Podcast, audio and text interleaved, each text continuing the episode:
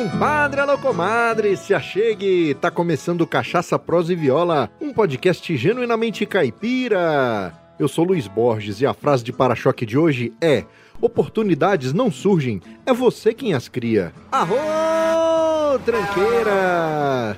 E hoje nós contamos com a presença dele, o embaixador da cachaça e convidado fixo deste programa, Marcel Hatz. Como é que você tá, meu amigo? Ô, Violeiro, que alegria estar aqui mais uma vez com você no Cachaça Prosa de Viola. E vamos de prosa. Ô, meu amigo, vamos sim. Então, Marcel, quero dizer seu o seguinte: a prosa de hoje é com um mineiro de Manhuaçu. Ele é neto de libaneses e espanhóis e é o cofundador do Cachaça Gestor, um sistema computacional que visa tornar a vida do produtor de cachaça mais eficiente. E sem mais delongas e com muita honra, eu trago à mesa do Cachaça Prosa e Viola, Luiz Sales. Seja muito bem-vindo, meu caro. Fala, Xará. Fala, Marcel.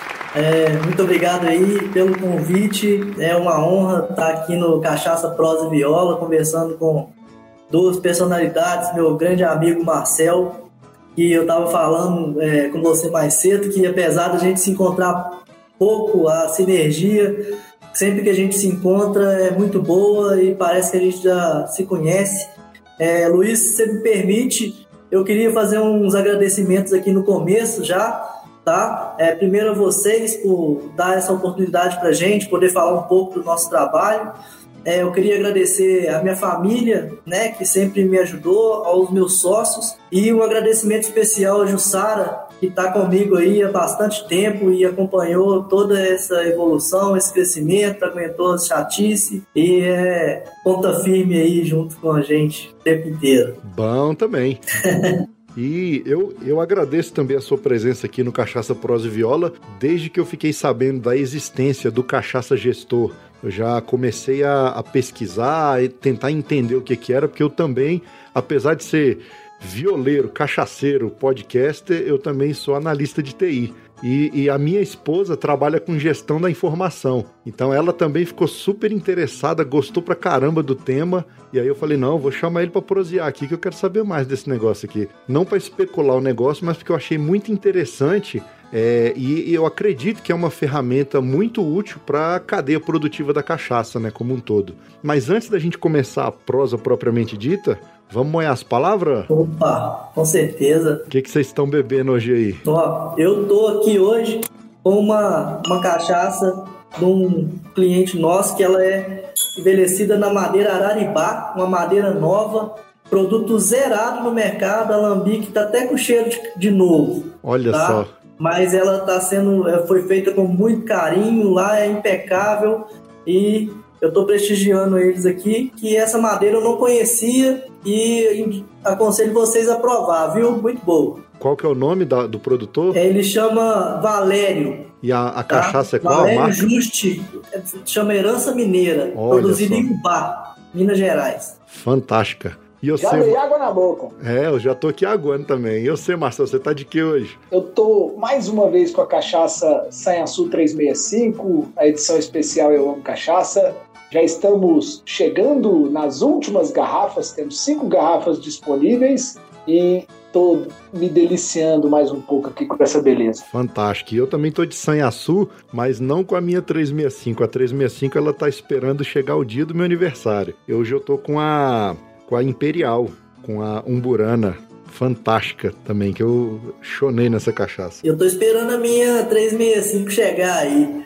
Extraviar vou querer, vou, vou, vou querer outro. Você é diretoria, a sua não falha, não, tenho certeza disso. Então é isso aí, meus amigos. Um brinde a todos, saúde, sucesso pro Cachaça Gestor e para todos nós. A todos nós. Muito bom. Ó, já quero começar falando que eu estou bem satisfeito de estar na prosa de hoje. Primeiro que eu estou no meio de dois Luiz.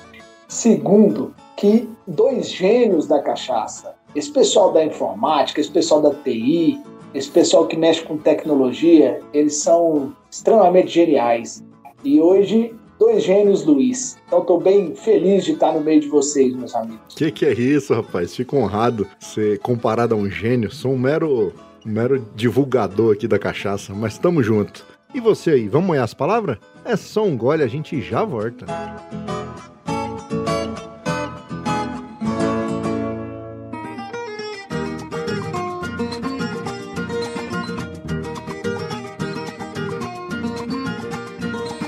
Compadre, comadre, em primeiro lugar, muito obrigado pela audiência. Você é fundamental para a existência do Cachaça, Prosa e Viola. Também não posso deixar de agradecer aos nossos padrinhos Carlos Magnum, Léo Lopes, Luciano Pires, Marcel Hatz e Samuel Milanês. Muito obrigado pelo apoio, vocês são batuta demais! E o nosso trabalho não é remunerado, mas mantemos o podcast com o apoio dessas pessoas que entenderam a importância desse projeto e, através de pagamentos mensais, ajudam a manter o profissionalismo e a eficiência da nossa estrutura de produção. Então, se você gosta do nosso conteúdo e quer nos apoiar, acesse o site cachaçaproseviola.com.br barra apoie e escolha um valor que caiba no seu orçamento mensal. Você pode nos apoiar mensalmente pelo PicPay, pelo PagSeguro ou pelo Padrim. E ainda você pode fazer um apoio único pelo Pix. Assunto é só, com 1,99 você não toma nem um golinho de cachaça num boteco de beira de estrada, mas com esse mesmo valor você ajuda a manter vivo o podcast mais caipira da podosfera. Me vejo obrigado a concordar com o palestrinha. Você já deu uma espiada na lojinha do Cachaça Prosa Viola? Não? Ah, Araçô, tá esperando o quê? Lá tem camisas masculinas, femininas e infantis, além das canecas e agora tem uma novidade.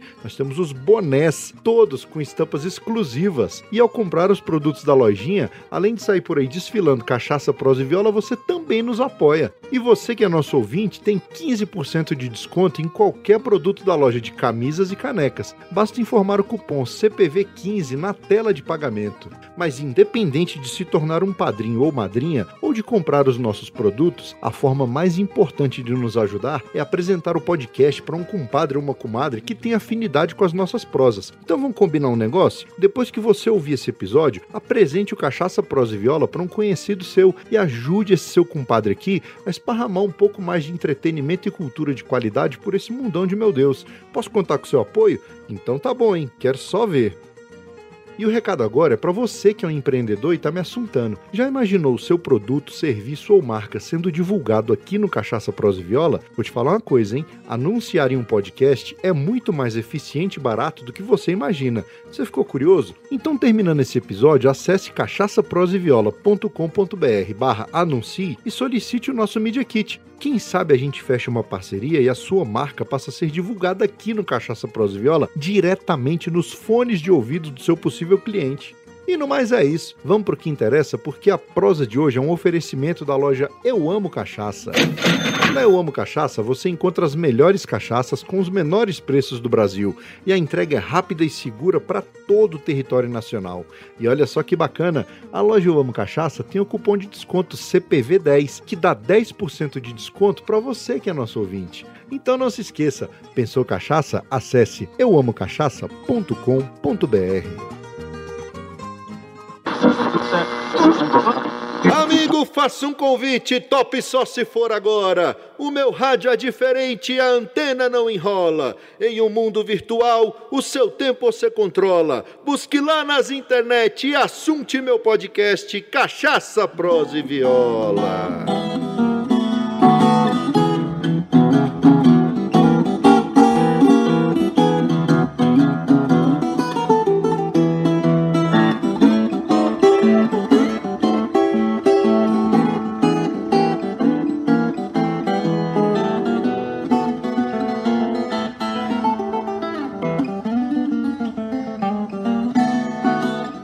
Aí, meus amigos. Vamos para a prosa, vamos para o que interessa. É, vamos. Aqui, Salles, é o seguinte: eu gosto de começar o programa, o, o papo aqui, a prosa, querendo saber das origens do meu convidado. E você, eu já sei que é lá de Minas Gerais, terra boa, né? Mineiro, mineiro tende sempre a ser gente boa. Mas conta um pouco pra gente da sua história, em que contexto que você nasceu, como é que foi sua infância. É... Ô Luiz, é, o que, que acontece? Eu sou de neto, igual eu falei com você no começo, eu sou neto de libanês e de espanhol, né? Duas raças um pouco inusitadas. E minha família é família de gente antiga. Meus avós é de 1890, por aí.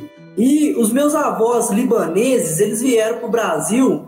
É, vieram, esses libaneses que vieram, eles não vieram igual os italianos. Eles vieram para ser comerciante aqui. Né? Entendi. Então, os meus avós, a gente veio muito com essa bagagem. Eu lembro quando eu era criança, na época que não tinha tâmara ainda no Brasil, que era difícil achar da massa, mais no interior, né, de Minas uhum. Gerais, Manhuaçu, a gente já comia tâmara, os três, é, as coisas assim, sabe? Lá em casa tinha aquelas aquelas é, prataria, aquelas vidrarias antigas, aqueles jogos de jantar de porcelana. Então eu sempre fui criado muito nesse negócio, os guarda-roupa de bisote, tudo. E pro lado do meu avô espanhol, ele era um marceneiro, que até hoje na casa da minha mãe tem móveis dele, sabe? Marceneiro muito bom. Então foi duas culturas e as duas famílias muito ligadas à gastronomia. E eu tive sorte de nascer em Manhuaçu, em Minas Gerais, que e numa terra de café. Então eu na, cresci na Avenida Barão do Rio Branco, em Manhuaçu, que era a Rua dos Cafés. Então, na época que, que esse negócio de gourmetização de café ainda era é, tá recente, eu já conseguia já saber o que, que era café bom, bebida dura, bebida mole, esse tipo de classificação de café. Eu sempre tive contato desde criança, que meu pai comprava café cru, a gente beneficiava ele ali e separava na peneira. Quando eu era pequeno, eu nadava no café, literalmente. a gente não tinha muita coisa para fazer, né? É, porque as coisas deram um boom de 25 anos para cá, mudou muito, né? Em termos Sim. de tecnologia e tudo. É, mas a gente brincava muito na rua e a gente ia naquelas tulhas de café e nadava no café mesmo, né? Igual, Criança, igual tio Patinhas nada, nadava nas moedas, vocês nadavam no café. Exatamente, sabe? Perigo danado, né? Mas nem eu aconselho fazer isso em casa, viu, galera? Mas era divertido, sabe? Então a gente teve muito contato nessa parte da astronomia. Minha mãe é, deu aula de culinária no Senac. É, e o destino colocou eu de volta nesse meio, né, da gastronomia, da bebida, da experimentação, do sensorial, né? Mas foi totalmente inusitado. Eu fui para Ouro Preto, meus irmãos formaram lá também, minha família foi para lá, eu fui fiz o vestibular de ciência da computação. Tive a sorte também de trabalhar já nos primeiros períodos num laboratório de ciência da computação é, que era é, patrocinado pelo INPE. Então era um laboratório de alto nível que fazia sistemas de gestão integrado para é, simulação de desflorestamento, é, crescimento urbano, sabe? Entendi. E eu sempre fui nessa área de sistema integrado e trabalhado na gestão pública, né? Certo. E eu e o Breno, a gente entrou junto na, na, na escola, que é meu sócio, e num período do, do, do, tempo, ele foi para Holanda, ficou lá fazendo intercâmbio um tempo e eu continuei no laboratório, né? Fiz o sistema, a gente foi, eu fui para a área de saúde pública, sempre trabalhando com essa mentalidade de, de sistema integrado, né? De gerir cidade numa única célula e aprendendo, sempre aprendendo bastante com isso. E quando ele voltou, ele chegou para mim e falou assim: Luiz, vamos abrir uma empresa. Eu aprendi muita coisa no desenvolvimento de business, de negócio lá na Holanda, de criação de modelo de negócio, e você aplica o seu know-how que você aprendeu na parte de gestão, vamos desenvolver um produto. Então a gente foi pesquisar e falando, eu falei com eles assim, ó, eu quero, beleza, vou fazer, mas eu não quero trabalhar com público mais, porque eu já tinha rodado já bastante lugar do Brasil apresentando sistema, é, e sempre a gente já ganhou prêmio, já apresentei fora do país já o projeto, e nunca vendia, nunca tinha sucesso, porque um dos pilares da gestão é o mapeamento do recurso. E, é, por incrível que pareça, prefeituras não querem muito que mapeie esse recurso. Então, não existe gestão, né? É, então, o que, que acontece foi isso. Eu falei assim, eu não quero ir para o sistema público. Então, beleza, qual que você acha que é bom? Eu falei assim, eu quero ir para o agro. Aí a gente foi e falou assim, então beleza, ele tinha uma propriedade e a gente foi trabalhar com a propriedade dele inteira como se fosse uma cidade, onde Entendi. cada unidade produtiva seria uma secretaria do município e a gente integrava isso, chegava a prototipar, fizemos MVPs e tudo. E quando a gente debruçou para estudar isso, a gente viu que o buraco era mais embaixo, porque a gente não tinha recurso. Eu tinha um pouquinho de dinheiro, ele tinha outro, e a gente não tinha nada. A gente começou a desenvolver dentro do quarto da República mesmo, lá em Ouro Preto. É, e fomos fazendo trabalhando, fomos vendo, falou assim, não, não dá pra gente, a gente não consegue abraçar isso tudo, o agro inteiro. Então vamos procurar um nicho. Aí a gente deparou com um problema dentro da casa dele, que era o pai dele, que tinha um alambique que morava em Belo Horizonte e o alambique era em São João del Rei e ele não tinha condição de, de gerir. De então, acompanhar de perto era, ali, né? Exatamente, ficava meio largado ali.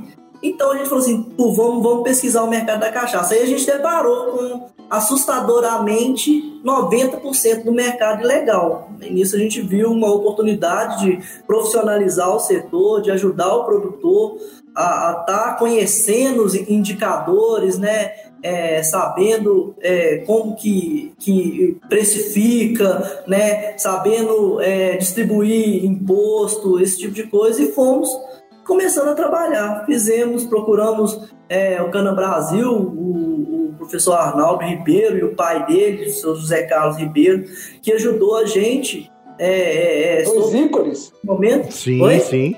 Dois ícones na produção sim. de cachaça, na história moderna da cachaça brasileira. Sim, sim, com certeza. Os caras são feras, ajudaram a gente demais.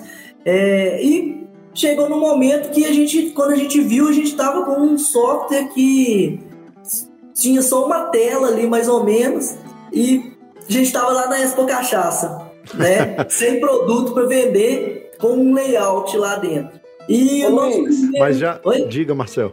Só, só para a gente entender mais ou menos na linha do tempo, é, quando que começou a pílula do cachaço gestor? Que ano era? 2016. 2016 e essa experiência aí lá da, da Expo Cachaça, então eu acredito que era 2017, junho de 2017. Ou, já era, ou ainda era 2016? Não, foi de 2017, junho de 2017. Sabe, foi no finalzinho de 2016, então em 2017 a gente já viu a gente dentro da Expo Cachaça. Mas Aí, até então era um, era um protótipo só, não é? Era um MVP que só funcionava na feira. Só, só se clicasse num botão diferente ali, ele dava tela Cara, Você sabe que você sabe que a maioria dos grandes sistemas que surgem é desse jeito, né? O cara no dia no dia da apresentação ele tá ali, ó, se clicar fora qualquer botão diferente disso aqui do script, vai dar merda. Então apresenta clicando só aqui. É... O, quem conta aí... muito isso é um mineirinho aí que fez, desenvolve o sistema, o dono da. É, fugiu agora o nome dele, é lá de Araguari. Ele é famoso, ele vai pra NASA direto e tal. Oh, legal, já pensou? Bebendo cachaça lá em Marte, vai oh, ser bom. Bom demais.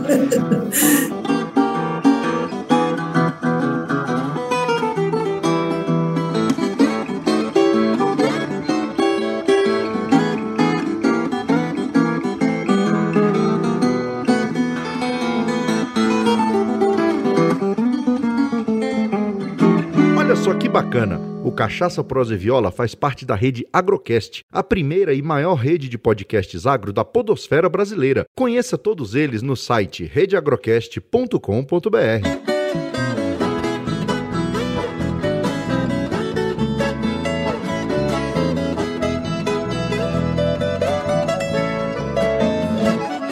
Aí, isso foi então entre 2016 e 2017, vocês caíram lá na Expo Cachaça. Isso, com aí o a gente tá lá, né?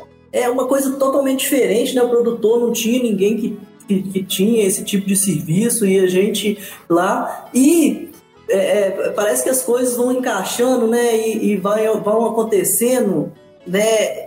E apareceu no nosso stand o Henrique Tenório, da Gogó da Ema, sabe?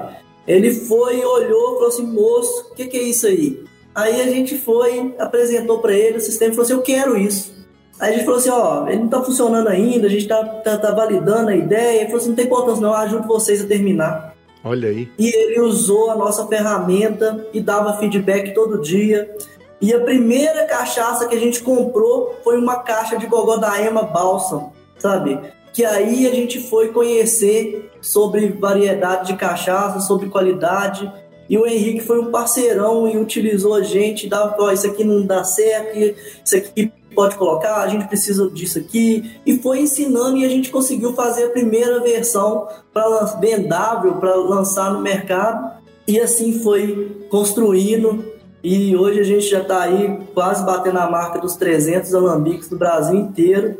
é, e sempre melhorando a ferramenta, mas começou nesse software que num, se clicasse no botão errado ele não funcionava. Não Mas... tinha jeito de dar errado. O Henrique Tenório é músico e é cachaceiro. Ah, tá. É sucesso. Aí é tá sucesso, tá meu aí, Violeta. Só faltou ser analista de TI também, aí tava tudo é... certo. aí ele ajudou a gente demais. Ele ajudou a gente demais a conta. É, e a gente é, virou grande amigo, né? Ele, ele é um grande amigo nosso. E ele foi, chegou pro, pro, pro Otto também, falou assim: vai lá, usa os meninos é, da, da Sanhaçu. E, e no outro ano o Otto começou a usar, e nisso a gente foi indo, e, e foi crescendo, e foi apresentando para tudo que é lugar. É, fomos tentando fazer parceria com todo tipo de gente, aprendendo e quebrando a cara. E estamos aí na trilha até hoje e temos bastante vislumbrando muita coisa bacana e fomos entendendo o mercado, a dificuldade que o mercado tem, é, principalmente na questão do produtor que está querendo entrar, né, de como que ele entra. Então nisso abriu outras possibilidades. Hoje a gente é, tem um escopo de serviço grande, sabe, é, na parte de de, não só na parte de software, né, de monitoramento, mas na parte de, de viabilidade econômica, né, de Sim. análise financeira antes do cara entrar para o negócio, a gente ensinar ele sobre o, o, business, né, porque muitas vezes a pessoa chega vislumbrada ali com aquele negócio, empolgada, quando vê gastou dinheiro, não entende nada do negócio e quando foi ver está perdendo dinheiro porque não tem expectativa de, de payback, de Entendi. taxa de retorno e ele vai desanimando e acaba sucateando, sabe? Então a gente entrou também é, oferecendo esse serviço para ajudar mesmo a profissionalizar o setor de, como um todo, né? Aprendemos Entendi. com grandes cases, temos muita gente boa no Cachaça Gestor e estamos aí. Fantástico. Agora você falou que é, quando chegou lá e começou a, ter contato com, com os clientes, com os produtores, você foi começando a conhecer as variedades de cachaça.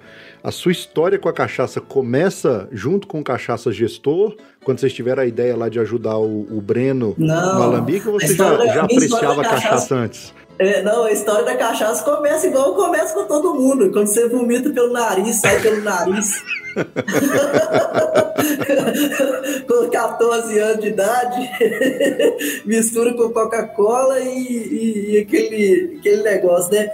Mas de cachaça de qualidade, no meu ponto de vista, começou com a Gogó da Ema Bálsamo. Mas eu tenho uma, um histórico, igual eu te falei, da minha família, né? Uhum. De destilado, né? Minha mãe produz excelentes licores, que são licores de receita do meu avô lá, coisa assim, é difícil de achar aí. Então eu, eu conheço coisa boa. Entendi. Ah, então já. Porque assim, você falou que quando você começou a contar a sua história, você falou, não, porque lá em, em, lá era a terra do café, então a gente tinha muita experiência com café. Eu ia perguntar assim, mas por que, que você foi pro rumo da cachaça e não um gestor de café, um sistema gestor de café? Aí, aí lá no meio você explicou que aí foi um problema que vocês encontraram lá na fazenda do, do pai do Brenner, né? do Brenner. Essa é a próxima startup dele, Guilherme. Ah, é, é não, eu já tô, é eu já tô, gestor. eu já tô ligado aqui, ó, é. café gestor, porque o, a gourmetização do café também tá, tá muito na moda, né? Tá? Sim, o pessoal sim. hoje tem, tem olhado muito para isso. Não, não só café também, mas você vê a, a cerveja, o, é. os queijos aí das, da, da, da, região da canastra.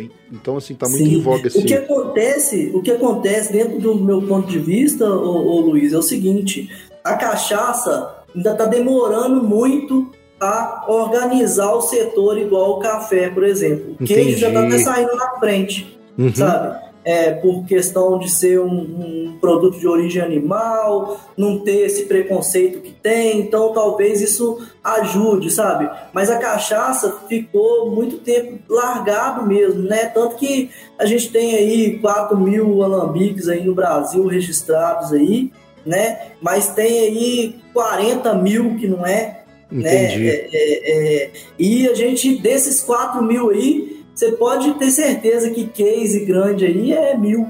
Entendeu? Exatamente. É, é, então, então o que, que a gente vê? O que a gente vê é que a, a cachaça tem, teve um, um, Apesar dela ser muito antiga, né? Ter 500 anos aí, é, por ela ter sido sempre ali jogada na sarjeta e ser comparada à, à, à marginalidade do, do, do, da, da sociedade, né? Ela parece que foi deixada de lado. Agora ela está ascendendo, né? Graças a pessoas como o Marcel, a vocês, entendeu? Aos produtores que fazem excelentes trabalhos de divulgação, né, e de reconhecimento do produto, né? Então está começando a informar a população sobre o que é o produto, né, sobre a qualidade do produto, né? Então eu acho que isso tá, tende aí nos próximos cinco anos aí a gente ter um boom e, e, e um reconhecimento, né, é, é, nacional do produto que ele é, né, do produto brasileiro registrado, sim, sim. identidade nacional. Mas é, é, foi nesses últimos dez anos, eu acredito, que esse movimento começou. Ô Luiz, Fala, Marcel. A gente, dentro do que a gente observa, o Cachaça Gestor, podemos entendê-lo como uma startup. Ah, e aí, trazendo um pouco mais aqui para o business, para o negócio do Cachaça Gestor, quando você e o Breno começaram a idealizar o Cachaça Gestor, vocês já viram que ele seria uma startup? E aí, só para você falar disso, eu queria que você também deixasse aqui para os nossos ouvintes o que, que é uma startup? A, a, a que se presta uma startup? É, uma startup é 10% de ideia e 90% de relação. É, e no começo, pra você ter ideia, eu e o Breno, a gente ficava é, nos primeiros três meses de desenvolvimento do modelo de negócio, a gente quase não dormia, a gente ficava virando à noite, trabalhando, escrevendo e desenvolvendo. Então é muita questão da persistência, né, de não desistir, porque é um negócio que ele tem um tempo certo de acontecer. Até hoje a gente está buscando isso, né? É, então é sempre ali correr atrás, procurar pessoas boas que validem o seu negócio, né? E fazer, né? Tem sempre o, a máxima aí, né? Que o feito é melhor que o perfeito. Então faz, põe na praça e você vai sempre melhorando ele ao longo do caminho e não desista nunca.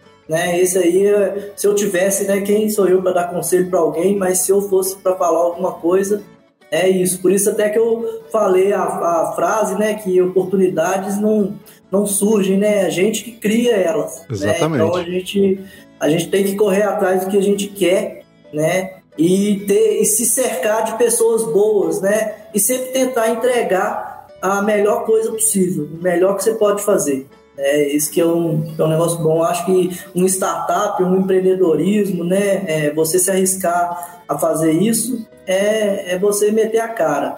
Eu sempre falo com o pessoal, né? Que assim, não, vamos tentar, né? O não eu já tenho, né? é verdade. Eu tenho essa máxima comigo também. Eu falo sempre que o não eu já tenho, agora o que eu consegui é lucro.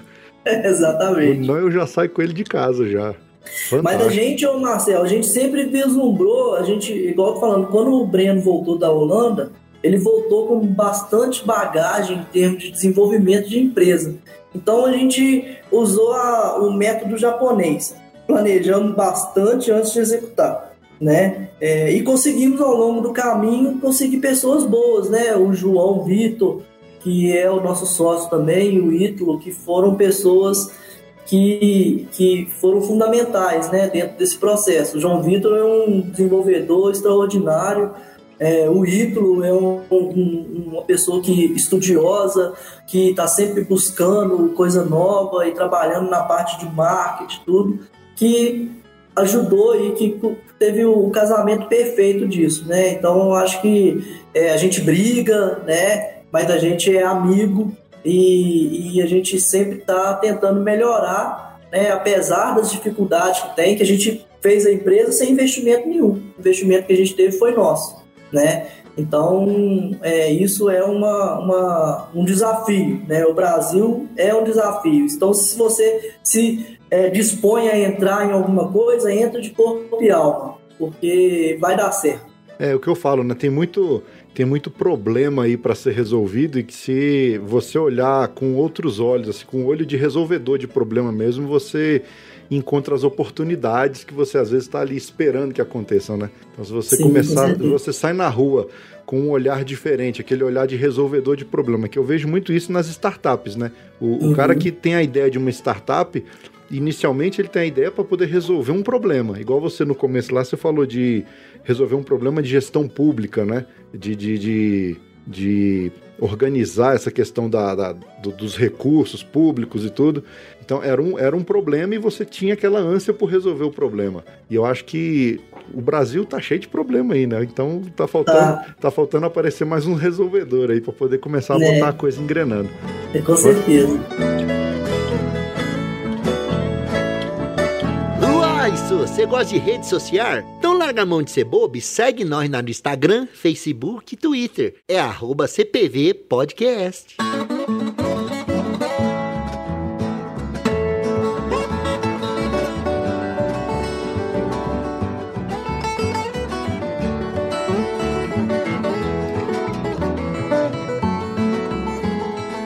Tenho acompanhado vocês, Luiz, sou um grande fã do Cachaça Gestor, sou seu fã, fã do Breno. E vocês, em determinado momento, para além de todas as funcionalidades que entregam através do Cachaça Gestor ao, aos clientes de vocês, aos produtores, vocês também começaram a entregar para o público de maneira geral é, um canal do YouTube que você ensina não só o seu produtor, mas você também ensina aos consumidores, aos amantes da cachaça de maneira geral. Como é que foi esse, esse pulo aí, essa sacada? Então, a, a gente sempre juntou é, essas duas partes, né? Não, a gente tem que ajudar o produtor a se é, profissionalizar, mas também, por outro lado, a gente tem que ajudar ele a vender de alguma forma, né? É, e a gente viu que o que ajuda ele a vender é o conhecimento que o consumidor vai ter sobre o destilado. Porque, é, vou dar um exemplo. Uma vez eu estava é, em Manhuaçu, na minha cidade, e eu levei uma garrafa da Uiba Sense, que é uma cachaça maravilhosa do Wilson, produzida lá em Torre de Pedra. É, e meus amigos, ah, cachaça, que não sei o que e tal. Porque ela é uma cachaça que tem um preço razoável, né? E tudo, ah, não sei o que, não pago disso, não sei o que e tal. Aí eu falei assim, não, vamos beber aqui. Abri uma garrafa, beber uma cachaça. Todo mundo ficou encantado. Quando veio o dia dos pais, todo mundo comprou a cachaça para presentear os pais. Então, o que, que, acontece? É a questão da informação, né? Que a gente viu que isso era uma, uma, uma necessidade extrema do setor, né? Porque muitas vezes o cara chega assim, você chega com uma cachaça na mesa, o cara fala assim, ah, cachaça? Mas daí ele pega um, bebe um, um, um whisky aí que ele mal sabe se é falsificado ou não. Uma das coisas mais falsificadas que tem no mundo aí é o whisky né? E o cara vai saber de onde é a origem daquele produto, né? A cachaça, se ele pega uma cachaça tem registro no mapa, que segue os padrões, é, principalmente se tiver no cachaça gestor ali, ele tem uma garantia muito boa Sim. de que aquele produto foi feito seguindo padrão de excelência, né? Porque a gente está falando de alimento, né, pessoal? Então a gente tem que mostrar o processo, o trabalho. Porque o que, que o brasileiro está acostumado em alambique? É o alambiquinho ali no interior da roça, fogo na bunda, pequenininho, que faz aquele trem, o cara fermenta. Antes tinha até aquele argumento, né? Ah, caiu o gambá na fermentação, isso que dá o gosto bom. Quantas vezes o pessoal já escuta isso, né? É, e a gente está falando de comida, né? É, é, de alimento, né? Então, Exatamente. É, é, a gente tem que focar bastante nisso, né? Então, a gente fez um canal justamente para ajudar quem está querendo entrar, para ajudar quem já está no, no mercado e para tentar educar o consumidor sobre o produto para ele poder consumir sem medo, sem preconceito, né? Esse tipo de coisa. Estamos aí no começo da trilha, mas temos, vamos conseguir. É, eu tenho, eu tenho uma, uma um, um comentário sobre isso aí, que é o seguinte. Eu participo da rede Agrocast, que é uma rede de podcasts do agronegócio. E esses dias a gente estava numa discussão ferrenha lá que o agro ele, ele é um grande vilão do Brasil, né? Ao mesmo tempo que ele é, o, é quem alavanca a economia do Brasil, ele é o grande vilão, porque quando a gente fala, ah, porque o, o agricultor desmata, o agricultor polui o rio, e a gente viu que o grande problema do agro é a comunicação. Às vezes é, é, o produtor está ali tão focado no dia a dia dele, em produzir o que é que seja né, do, do, do mundo agro, e esquece às vezes de comunicar o, às vezes o processo com que ele produz, ou, ou de evidenciar que ele tem um cuidado com o meio ambiente. E eu vejo, quando você comentou, a gente vê isso com a cachaça, né? O produtor, às vezes, ele está focado, tão focado no negócio dele, que ele esquece de comunicar o, o, o processo, esquece de comunicar a questão da, da, da, da qualidade.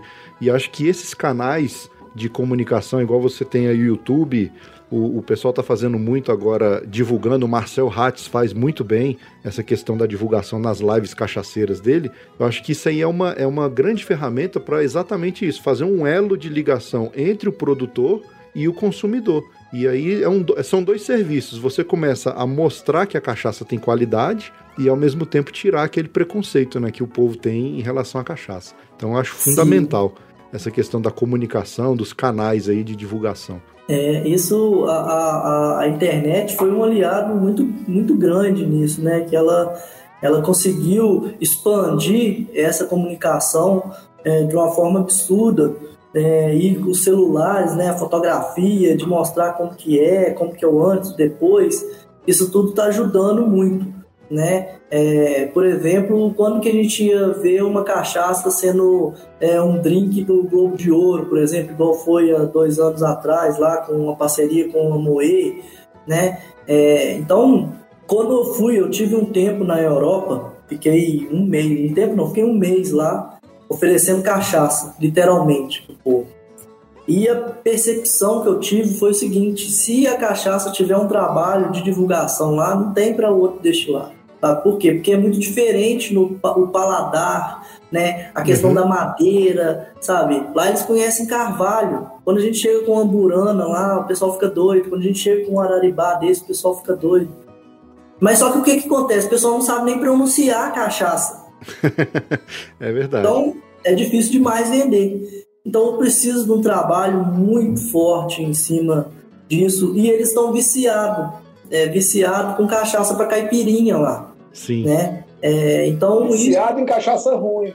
É. Exatamente, eu não queria colocar muito isso, mas, é, mas é, é, é, exatamente isso, sabe? Por quê? Porque o cara chega lá, por exemplo, em Portugal, é, né, compra um copão de meio litro, 5 euros, e aquilo ali, a garotada fica doida, entendeu? É, então, o que acontece? Mas quando você entra no segmento de bebida premium, nesse nível aqui, nesse nível que vocês estão bebendo aí, aí o assunto muda, sabe? A conversa muda, porque entra dentro das rodas dos grupos de charuto, entendeu? Uhum. É, entra dentro da gastronomia, e isso é importante, mas só que a gente, um, um, um, o produtor, né, igual, por exemplo, sempre o sonho do produtor é, eu vou exportar. Eu já sempre já desanimo o cara já de cara, falo assim, é, você vai ter que colocar 100 mil aí para perder, entendeu? Entendi. É o, porque... é o preço do aprendizado. É, exatamente. Ontem, ontem na live. É ontem na, sem garantia. Na live com o, com o Carlos Magno lá, vocês comentaram isso, né, Marcel?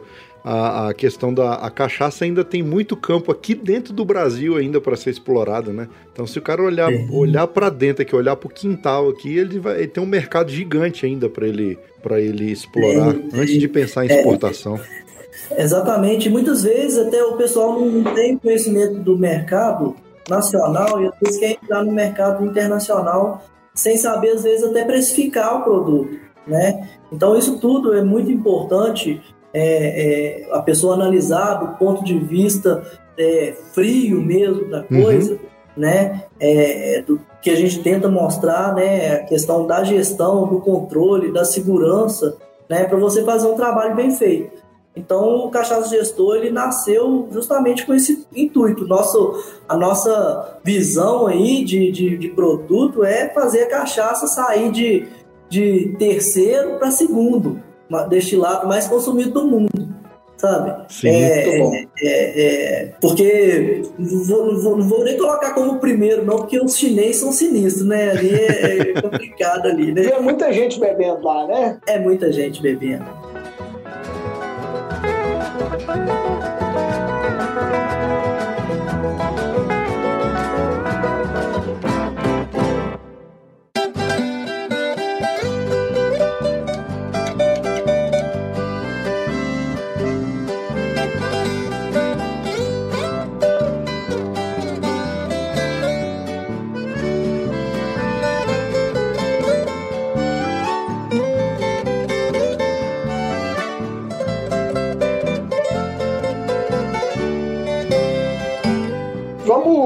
problematizar, vamos explorar o cachaça gestor.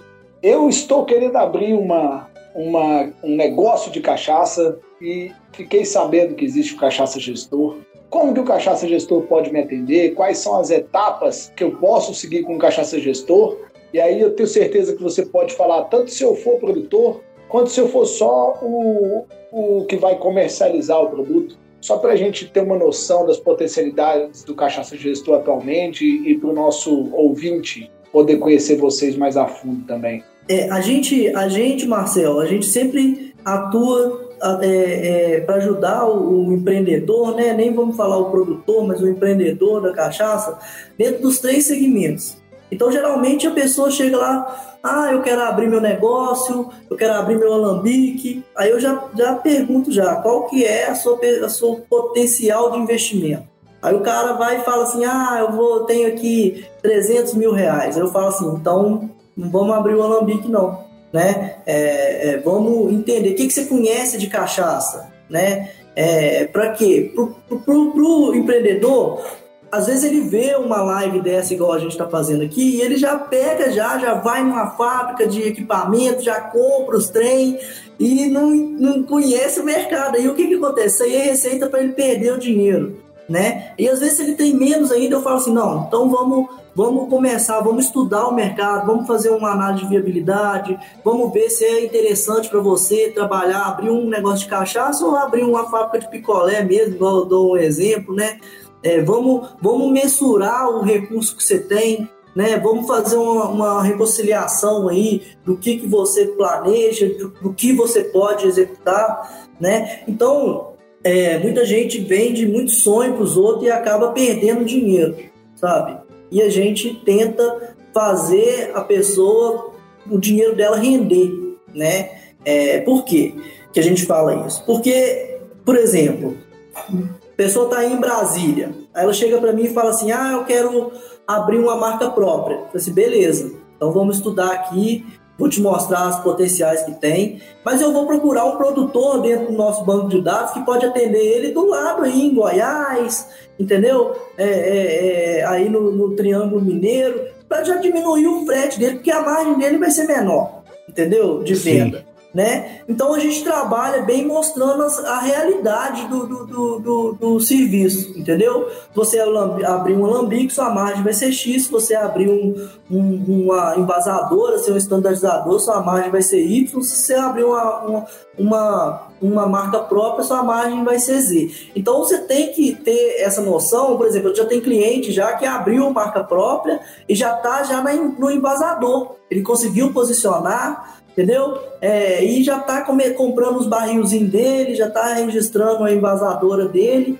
para poder ser um estandardizador, aumentar a margem dele e conseguir aumentar o espaço. Então, a gente trabalha muito com a noção de posicionamento, sabe? Essa Entendi. é a palavra. Antes de você fazer seu empreendimento, qual o tipo de público que você quer atingir? Qual o produto que você quer colocar no mercado? Tem para todos os, os níveis, né? É, tem que saber. Muita gente às vezes fica falando assim: ah, você vai abrir sua marca própria com de 2 a 10 a 15 mil. É, a gente não fala isso. Se o cara tiver com 20 mil para abrir uma marca própria, desencoraja ele na hora. Porque ele vai perder os 20 mil dele. Entendeu? É, eu até falo assim, brincando, o cara fala assim, cara, pega um ônibus, vai pro Paraguai, compra um monte de trem, revende, dobra o seu dinheiro aqui. Sabe? Porque é melhor, sabe? É, é, é melhor ele fazer isso. O Entendi. risco é menor. Sabe por quê? Porque ele não conhece nada do mercado, ele não sabe como é que vende. Por exemplo, é, cliente que às vezes estava na ilegalidade procurou a gente para abrir uma marca própria para trabalhar ilegal. Você tem que ensinar o cara a trabalhar como que é trabalhar na legalidade, sabe? Então a gente ensina, fazer, faz um modelo de negócio junto com ele, mostra como que ele faz uma apresentação de venda, né? Ou seja, a gente pega na mão do cara para o negócio dele, para o risco dele diminuir, entendeu?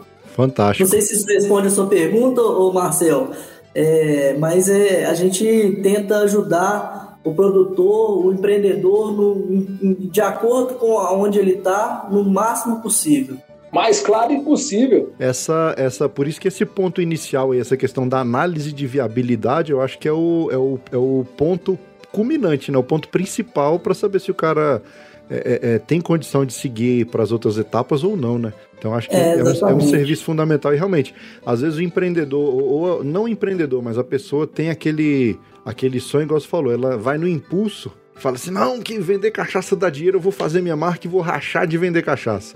Uhum. E se for olhar, não vai, né, cara?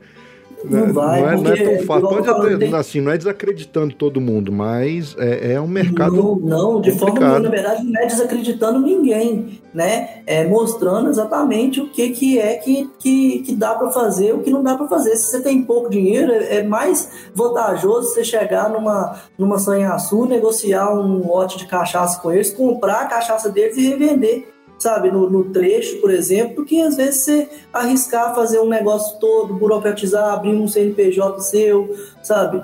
É, é, é, por quê? Porque as coisas não são difíceis, não são fáceis, né? O Marcel tá aí, né? Trabalhando de todo dia, fazendo live e divulgando, e com a loja num ponto excelente, que é dentro de um shopping, com outros lugares, e indo e fazendo tudo. Pergunta para ele se é fácil né? É, é, então é, é, é, um negócio difícil, assim como todos os negócios no, no, no, Brasil é difícil. Então o planejamento é o melhor caminho, né? A gente, por exemplo, o cara ele não fala, não, eu quero, eu tenho recurso para abrir um alambique. Aí a gente vai e fala assim, não, então você quem que você sabe de cachaça? Sem nada. Então você vai lá plantar cana lá no Arnaldo. Você vai lá meter a mão na massa, cavar os buracos, entendeu? É, para ver mesmo a dificuldade, sim, sim. sabe, das coisas. Daí depois ele passa com o tempo e diz, não, agora você vai fazer um curso de envelhecimento lá na doutora Aline, né? É, aí depois você aprendeu a fazer as coisas, vai chamar um cara bom aí de consultoria de qualidade. E para quê que eu, que eu falo isso? Para ter pessoas boas, ele se cercar de pessoas boas, para ele focar no mais importante, que é o quê? O posicionamento, a venda do produto dele, entendeu? Então, é, é, é, as pessoas têm que ter essa noção na cabeça, sabe? Ela tem que pensar de fora para dentro. É, primeiro, onde eu quero chegar, qual produto que eu quero fazer, como que eu quero fazer, para depois ela sair gastando. Um alambique, ele custa em média aí um milhão e meio de reais. É, não é, não é barato não. Sabe? É um alambique pequeno, eu tô falando de 60, sim, sim. 80 mil litros.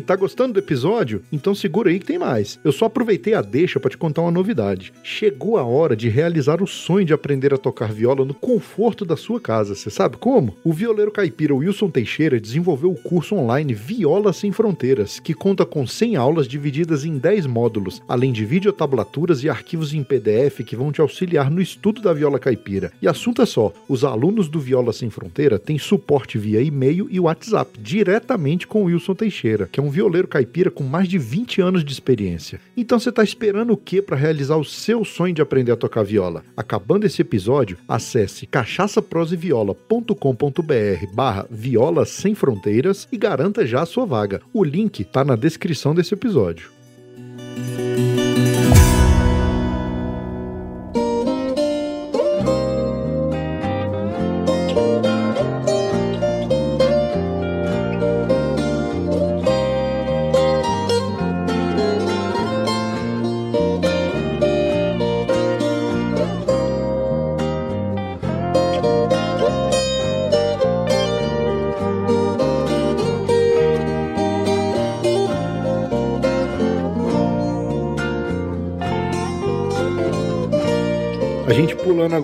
Parte de, de tecnologia. O cara já está uhum.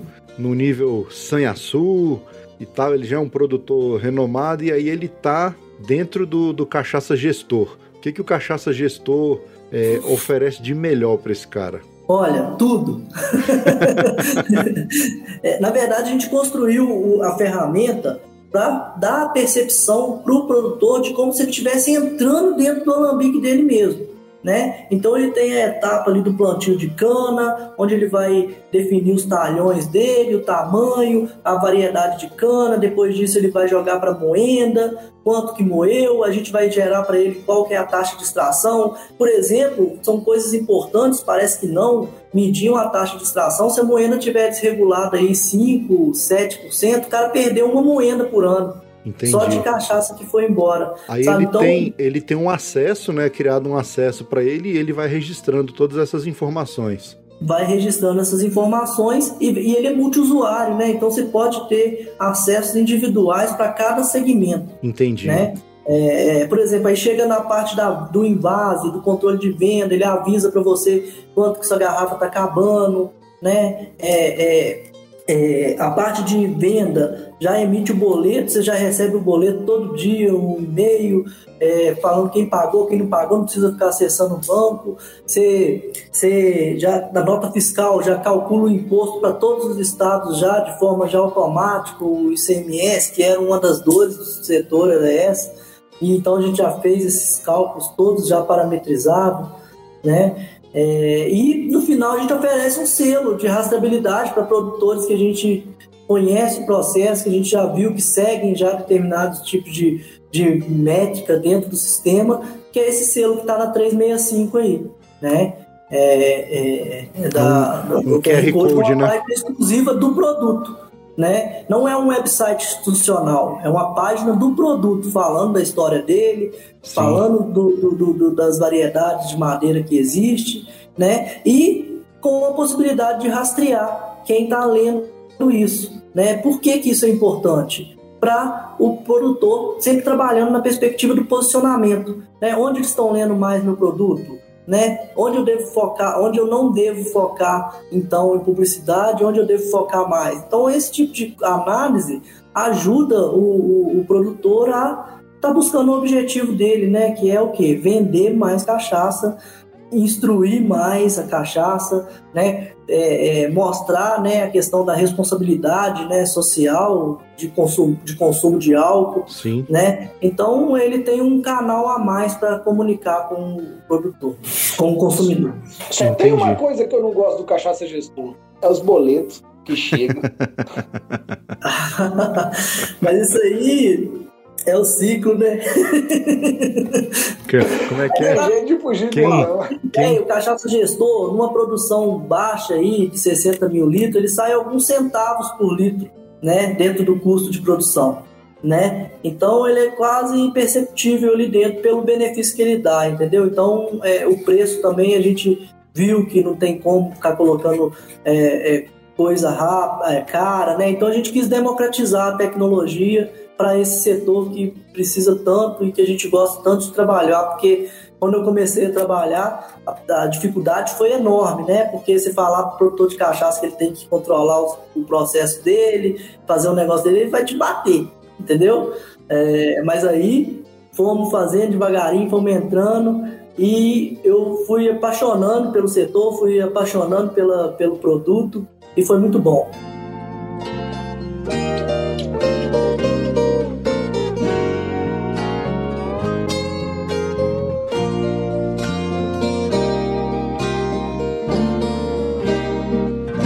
Eita, nós! Quer fazer parte do nosso grupo de ouvintes do Telegram? Para participar, é só clicar no link que está no post desse episódio.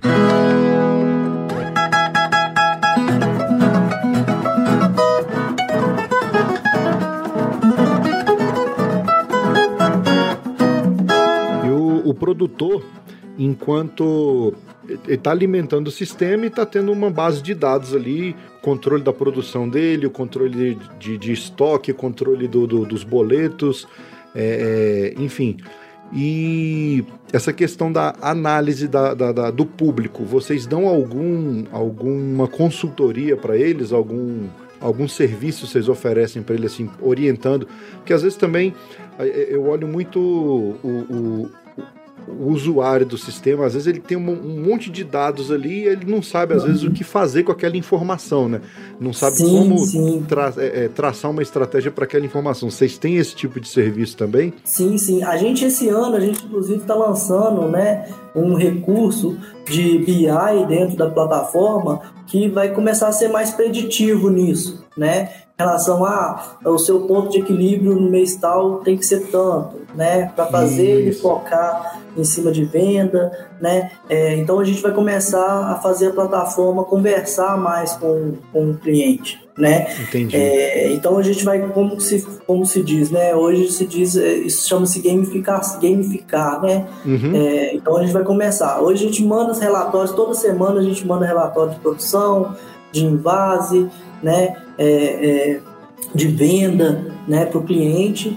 É, e para os clientes novos que estão entrando, a gente oferece uma estrutura de posicionamento, porque às vezes, muitas vezes, o cara que entra, que está começando a profissionalizar o negócio dele, ele quer vender para o Brasil inteiro e, e, aquele negócio da, da, da empolgação, né? É, é, igual a gente estava conversando. Mas aí a gente vai, coloca ele mais pé no chão, né? Fala assim, não, vamos, traça um raio de 100 km para o seu alambique aí, é, e vamos estudar como que é o mercado aí dentro, para a gente posicionar local primeiro, para depois a gente expandir estado, para depois nacional, conhecer bastante para vislumbrar no futuro talvez uma exportação, igual a gente estava conversando.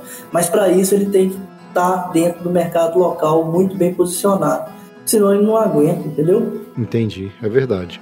Isso é fato, fantástico. E, e como é que vocês incentivam aí o consumidor eu, eu sou curioso, eu não posso ver um QR Code que eu saia escaneando o QR Code para ver o que, que é.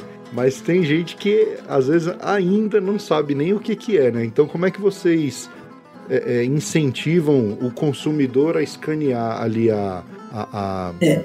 o código? É, a gente vai começar agora a fazer campanhas massivas em cima da rastreabilidade, né? Inclusive esses dados vão ser é, mais é, mais completos, né? Dessa questão do rastreio, né? E a gente vai estar tá começando a fazer, já estava programado já para a gente fazer visitas aos alambiques, né? Viajar aí o Brasil junto dos nossos clientes para mostrar o processo deles, a rastreabilidade.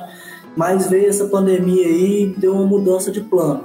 Né? Mas Entendi. a gente já está com o projeto todo desenhado e isso em breve vai sair do papel também e a gente vai ter muita coisa que tá aí, igual a, a nossa empresa, a gente sempre fica zoando que ela tá igual uma mangueira, quando você segura ela assim, só vai crescendo do lado. Quando soltar, vai sair muita coisa boa aí.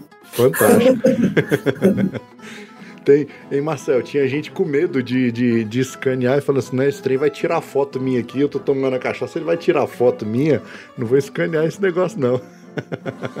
Olha aí, já tem que fazer uma comunicação, ô Salles, que você vai ter informações, não ser hackeado. invadir, não é, vai invadir a privacidade de ninguém, né? Mas você acredita que no começo da nossa empresa, muito produtor chegava pra gente e falava: ah, não, que é, o pessoal vai poder acessar meus dados, que não sei o quê. Aí a gente, isso aí foi um desafio que a gente teve que falar, né? Porque existe uma lei de proteção de informação, Sim. né? É, LGPD então agora tá bem forte, né? Tá bem forte, né? Então isso aí também foi um desafio, não só o produtor, né? Mas o consumidor também, a gente tem que passar essa informação, igual você falou, né, Marcelo? Bom, LGPD, é, como é que vocês se organizaram aí com a LGPD? É, é, fala aí, Violeiro, o que é LGPD? Que você deve estar. Tá... Lei Geral de Proteção de Dados. Porque como a gente sabe, eu tenho site, o Marcel tem site, então sempre que alguém acessa o nosso site, principalmente quando deixa os dados ali pessoais, né, nome, e-mail e tal, é, tinha muita, tava tendo muito problema com, com essa questão aí, porque o pessoal tava vendendo os dados e até usando de forma inadequada.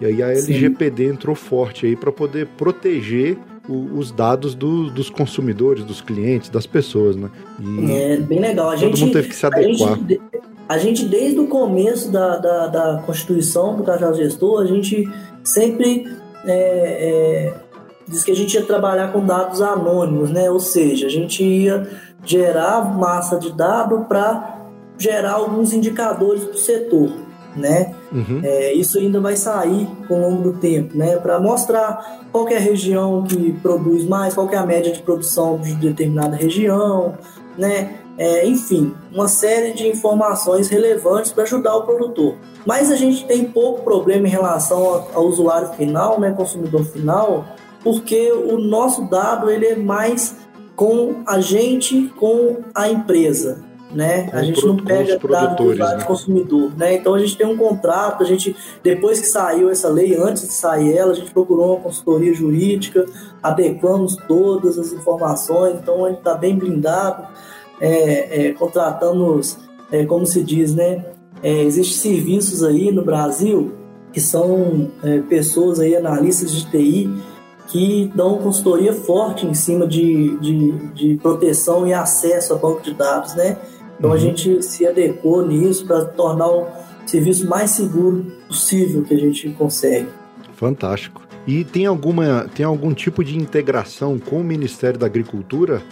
eh, Essa então, questão. ainda não, né? Mas se Deus quiser, a gente vai ter, né? É, mas por enquanto não. A gente o que o mais próximo que a gente chega no Ministério da Agricultura é oferecer, mesmo assim também não comunica direto com eles, é oferecer o, o serviço de é, relatório de produção anual para o cliente. Todo final de ano a gente já gera o relatório para eles, entendeu? Entendi que é, é, uma, é mas- uma prestação de contas do produtor com o Ministério, né? Isso, mas a gente gera para o produtor. Entendi. Aí, o você gera para o produtor e comunica. o produtor já comunica para o Ministério da Agricultura. Isso, Ah, exatamente. É, institucionalizar o, o serviço, né, seria um sonho pra gente, né? Mas eu acho que ainda vai, vai demorar um pouquinho, mas a gente está correndo atrás. Fantástico. É, até porque aí quando envolve o público, aí tem, depende de, de- Acho que depende de licitação, tem as, os trâmites legais aí que tem que correr, né? Aí vai ser inexigência. Não tem ninguém que É, faz o pô. serviço que esses meninos Esse- fazem, não. Esse sistema é inédito. né? Deus quiser. Não, mas, Mas a gente fantástico. sempre teve esse, a gente sempre teve esse, esse pensamento, né?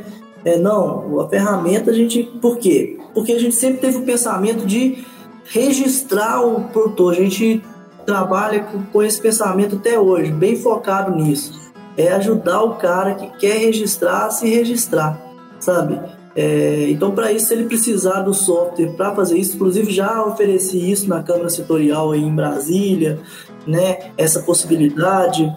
Mas ainda no Brasil as coisas ainda são um pouco. é, depende, né? Os, os degraus burocráticos são grandes, né? Exatamente. É, é, mas a gente não desiste, não. Uma hora a gente chega lá. Mas eu acho isso, essa questão de você já facilitar a, a geração desses relatórios para os produtores, eu acho que já é uma mão na roda gigantesca, porque é um trabalho a menos, né? Eu imagino que tem muito produtor que faz esse controle num caderninho ali de papel e tal, vai Quando anotando. faz. E no final do ano tem que fazer tudo manualmente para poder entregar. Então é uma preocupação a menos que ele vai ter, né? Com, É, com o com cachaça certeza. gestor, ele vai ter essa, não vai ter mais essa preocupação. É, e o histórico, né? Um, é igual, por exemplo, a gente está trabalhando com questão de, de repositório é, contínuo aí, em cima de blockchain para melhorar a rastreabilidade mesmo do serviço, né? Então vai vir, igual eu tô falando, vai vir muita coisa boa aí para esse ano. Se Deus quiser, as coisas melhoram. Daqui a um pouco o Brasil vai estar inundado de vacina aí, vai estar todo mundo podendo trocar ideia, escutar esse podcast aí num, num- num barzinho, né? É, tomando uma, uma cachaçinha e lendo o QR Code e tendo segurança no produto que ele está consumindo. Bom demais, meu amigo.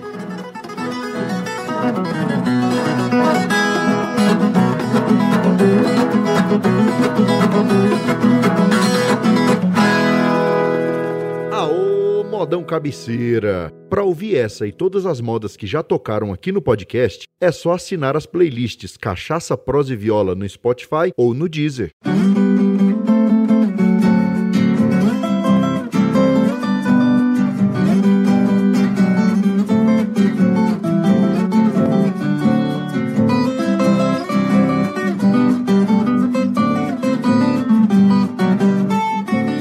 Luiz, parabenizar mais uma vez meu amigo Luiz Salles, parabenizar o Breno e, e os dois sócios dele lá. Eu conheci o Cachaça Gestor em 2017, quando eu fui fazer um curso. Primeiro eu vi, acho que eu vi eles lá na, na Expo Cachaça, mas não, não troquei ideia com eles porque eu estava né, fazendo um outro tipo de pesquisa. Depois vi o Cachaça Gestor lá no Cana Brasil. Aí, a partir de 2018, já comecei a me aproximar um pouco mais. É, Hoje já tenho mais acesso ao Luiz, é sempre fantástico conversar com ele, escutar a história do Cachaça Gestor, ver o desenvolvimento, ver a evolução e ver o que eles vêm melhorando no setor, no universo da cachaça. A gente, nas lojas, é, nesse trabalho de entrega do produto ao consumidor, a gente bebe muito da fonte que o Cachaça Gestor produz, porque eles acabam fazendo com que os produtores entreguem para nós melhores produtos, uma solução é, de, de business de uma maneira geral mais eficiente. Então, parabenizar os meninos por esse grande trabalho, agradecer mais uma vez por essa, por essa super entrevista aqui com, com o Luiz aqui no Cachaça Prosa e Viola, essa nossa super prosa, e pedi-lo para que ele deixe aí os contatos, ele deixe o site, ele fale como que, que as pessoas podem encontrar o Cachaça Gestor. Ah, beleza.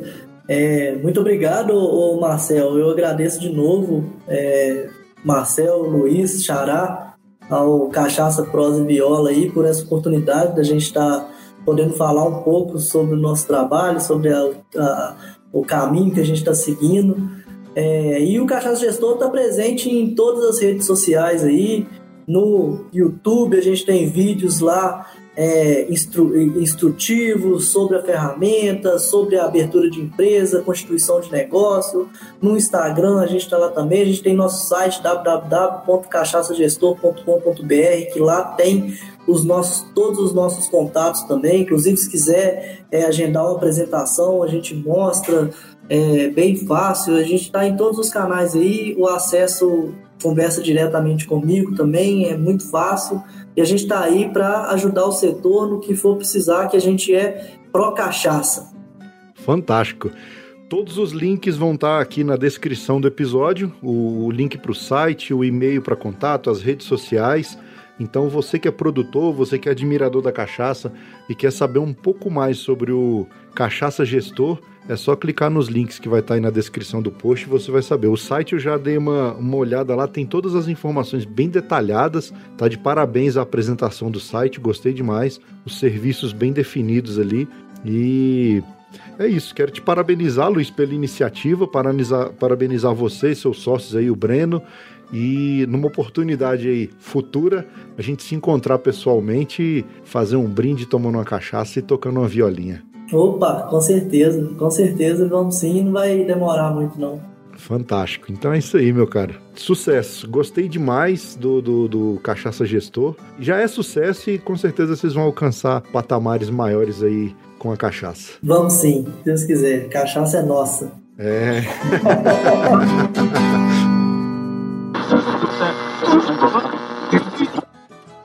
E aí, gostou da prosa de hoje? Então acesse o site cachaçaproseviola.com.br, curta o episódio, deixe seu comentário sobre o que você achou e, não menos importante, compartilhe os programas. Sabe como? Faz que nem as tia do WhatsApp copia o link e manda no grupo da família, no grupo do trabalho, sai por aí contando para os vizinhos, para as vizinhas, para os compadres, para as comadres, o que que é esse Tarde Podcast e ensina para eles como baixar e ouvir os nossos episódios. Essas atitudes não custam nada, mas ajudam muito a esparramar cachaça, prosa e viola por esse mundão de meu Deus. Então, mais uma vez, muito obrigado pela sua audiência e pelo seu apoio. Você é bom sem quantia. E no mais é isso. Até o próximo episódio e tchau!